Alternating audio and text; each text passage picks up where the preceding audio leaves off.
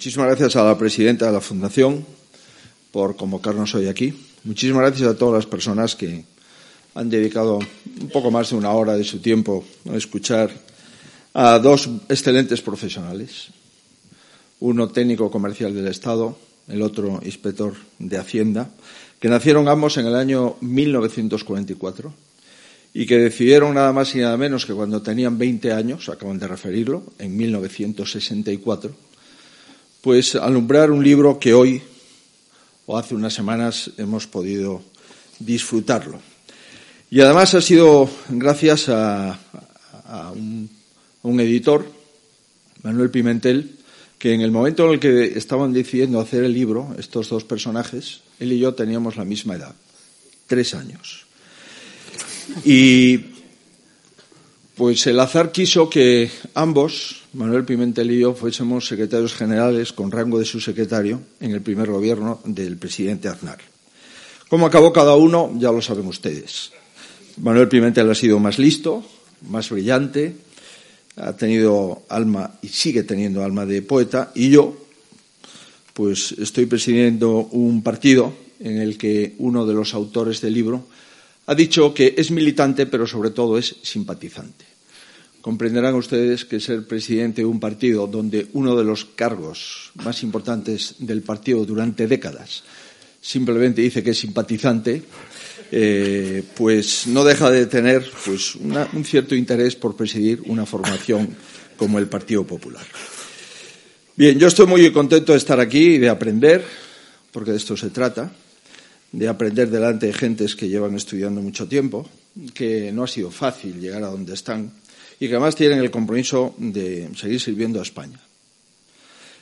También estoy muy contento de poder estar aquí, pues estando delante de personas que han sido ministras, ministros de gobiernos, de Aznar, de Rajoy, de Adolfo Suárez, por tanto, de buena parte de la historia contemporánea de nuestro país. Y como ustedes comprenderán, pues, eh, en fin, ser el presidente del Partido Popular desde hace un semestre, prácticamente todavía estoy en garantía, pues acredita que después de escuchar en la situación en la que estamos, me voy tranquilamente para mi casa a preparar una intervención en el Senado donde tengo un amplio margen de maniobra de poder defender nuestras posiciones por un tiempo máximo de 15 minutos. Pues bien, la figura de Ortega y Gasset eh, ha sido visita con frecuencia en las páginas del libro que presentamos. Y siempre que hablo de Ortega y Gasset recurro a una frase que me parece francamente buena. La frase se saca y está inmersa en la España invertebrada y dice, no sabemos lo que nos pasa y esto es precisamente lo que nos pasa. Y hay en esta afirmación una doble dosis de amargura, porque admite que existe una dolencia y al tiempo reconoce que no hay un diagnóstico. En consecuencia, la cura se ve lejana y acaso imposible. Por tanto, queridos autores, presidenta de la Fundación, editor, querido amigo Manuel, gracias, insisto una vez más, por invitarme y le mandamos desde aquí un mensaje a todas las personas que están en otras salas que no han podido estar aquí y aquellas que nos siguen por Internet. En la España actual, en mi opinión, y después de escucharles lo reafirmo, sí sabemos lo que nos pasa. Se intenta sustituir el espíritu de lo que nuestros autores llaman la santa transición por una dinámica muy diferente, en la que siempre y en cualquier circunstancia hay que señalar a un enemigo.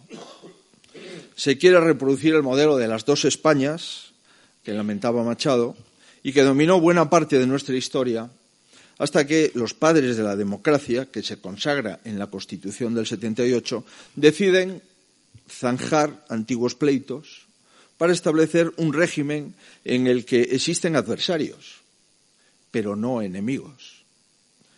Y me permito recordar que ese hincapié en el enemigo, como eje definitorio de la política, es característico en las teorías de Carl Schmitt, ideólogo, como saben, del nazismo, y hoy reivindicado por sectores de la extrema derecha y de la extrema izquierda. Frente al Hans Kelsen, defensor de la democracia liberal y abogado del consenso, se levantó una doctrina que menospreciaba el parlamentarismo y el respeto a las instituciones.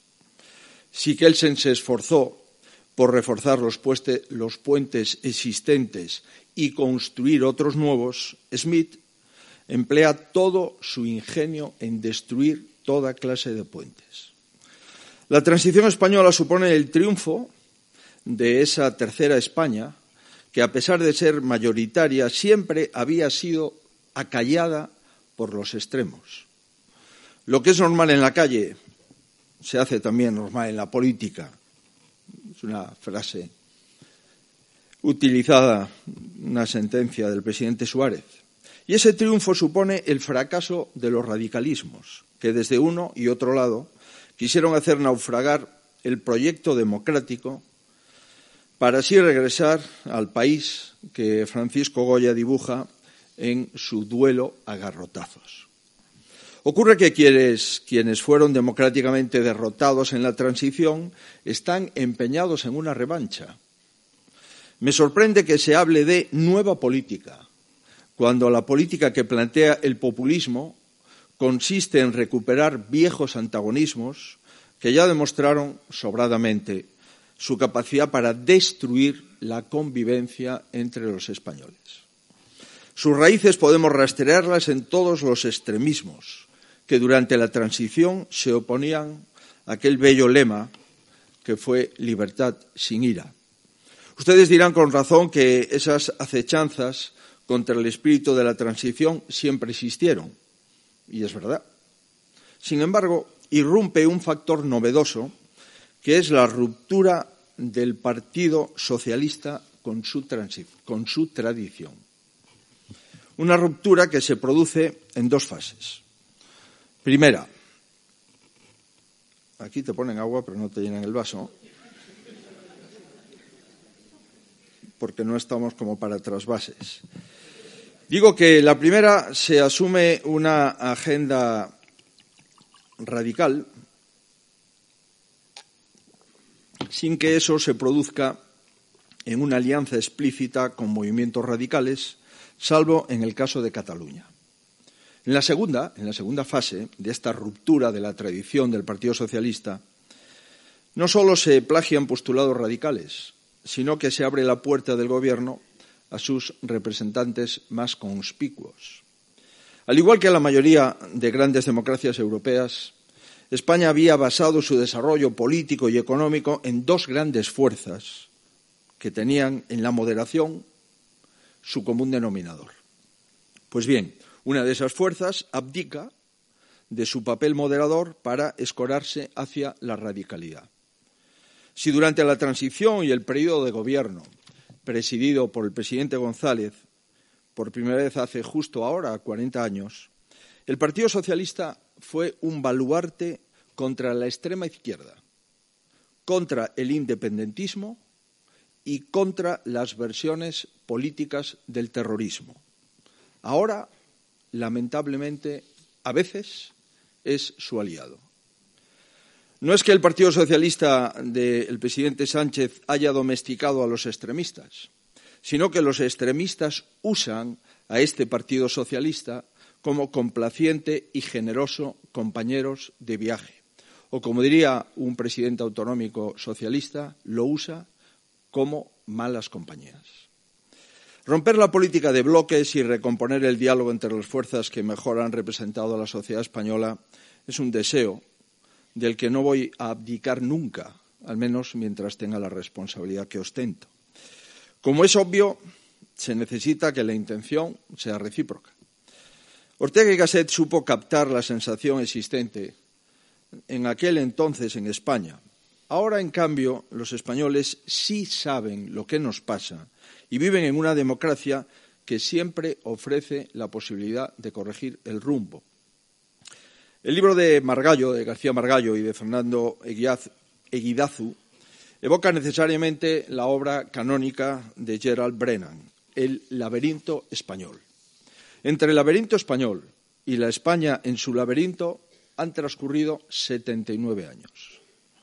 el hispanista británico realiza casi la autopsia de un país postrado por una guerra sobre el cual, a pesar de su amor a él, Brennan no se muestra optimista. La España de 1943 es una nación de vencedores y vencidos, donde los compatriotas se miraban con recelo, dominados por cuentas pendientes, por represiones, con odios y con ansias de venganza. Gracias al, al tenaz esfuerzo de nuestros padres y de nuestros abuelos, llegamos al año 78 sintiéndonos como esas mujeres y esos hombres anónimos que se abrazan en el cuadro emblemático de Juan Genovés, antítesis de aquel otro de Goya que acabamos de citar. Estoy convencido de que esa España sigue siendo la de hoy, por muchos esfuerzos que hagan algunos por hacernos retroceder hacia las etapas más oscuras de nuestra historia. José Manuel García Margallo y Fernando Guiadaz nos dicen lo que pasa, con un rigor ameno y, por lo que hemos visto y leído, con una claridad sosegada, algo que se agradece en estos momentos. Podríamos aludir a la España invertebrada de Ortega y Gasset o al, o al laberinto español de Brennan como antecedentes de la obra que tengo la satisfacción de poder colaborar en su presentación, pero debo enfatizar en mi opinión, una diferencia sustancial. En nuestros autores se da la circunstancia de que son dos grandes intelectuales, y lo digo en el sentido amplio del término, que no han rehuido el compromiso político. En el caso de José Manuel García Margallo, simpatizante del Partido Popular, él mismo proclama que no es un político de salón. Y así lo ha demostrado durante muchos años de servicio a España y lo sigue demostrando porque sigue sirviendo a España. No miran la política con el desdén típico de algunos pensadores, sino con el conocimiento de quien ha tenido en ello una participación protagonista, capaz de enseñar sus posibilidades y también sus límites, porque efectivamente Fernando también ha sido copartícipe de la política española en altos cargos de responsabilidad de ministerios del Gobierno. Pues bien, frente a esa España que decía Ortega que no sabía qué le pasaba, el libro de Margallo y de Fernando es un diagnóstico certero de los problemas de nuestro país, a veces tan certero y lúcido que asusta. El penúltimo párrafo de la intervención de Margallo, matizado por el último de la intervención de Fernando. Y para hacerlo, pues utilizan las enseñanzas del pasado como cuando a comienzos del siglo XX España entra en una crisis existencial en la que hace falta actuar para sacarla a flote. Leo. Ese reflotamiento pasaba por la actualización de las instituciones políticas, la modernización de la economía española y el reencuentro con la Europa de la época. Cierro comillas. Más de 120 años después, no parece que sea una receta equivocada frente a los males que aquejan hoy a nuestro país. En el caso, el caso es que, perdón, incluso recurriendo a nuestra historia, estamos ante un libro de rabiosa actualidad, como diría un periodista, que podría parecer incluso que lo hubiesen actualizado hoy mismo. Como cuando hablan del sanchismo y apuntan, cito, leo, Apreciamos la deriva autoritaria que manifestó ocupando sin complejos todos los ámbitos de poder posibles como con militantes conspicuos como el de la presidencia del CIS. Cierro comillas. Precisamente hoy hubo un nuevo barómetro del CIS, con un resultado que creo que no merece la pena comentarlo. Pero por si alguno de ustedes está preocupado por nuestro futuro, le aseguro que con ese barómetro del FIS me reafirmo en que tenemos futuro. Pues bien, y hoy también asistimos a una maniobra, digamos que decepcionante, del Gobierno para controlar por completo otra institución, el Consejo de Estado. Y me quedo ahí. Insisto, la clarividencia del libro es abrumadora como cuando poco después advierten de que en los fondos europeos, vuelvo a abrir comillas, no se trata de transferencias de fondos de libre disposición para cubrir agujeros, sino de financiación de proyectos que sean elegibles para unos fines y bajo unas condiciones que están estrictamente establecidas. Cierro comillas. Y continúan explicando el libro, abro comillas, la concesión de las ayudas está condicionada al cumplimiento de un programa de reformas con calendarios e hitos. Vuelvo a cerrar comillas. Y todo esto lo colocan de nuevo de forma brillantemente anticipatoria bajo un epígrafo que se titula Aviso a navegantes. Comprenderán con, con este tipo de premonitorias reflexiones que uno esté deseando leer la segunda parte del libro. Estoy convencido que posteriormente igual toman la decisión unos años más tarde, del 64, de empezar a escribirla.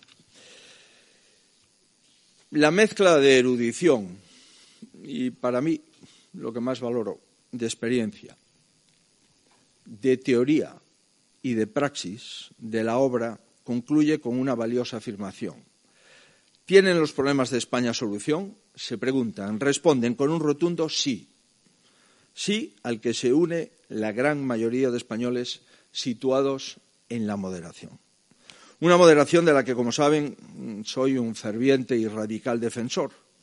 Y en esta línea permítame que finalice mi reflexión con otro pasaje del libro en concreto, con la dedicatoria, lo que demuestra que es una delicia desde su comienzo.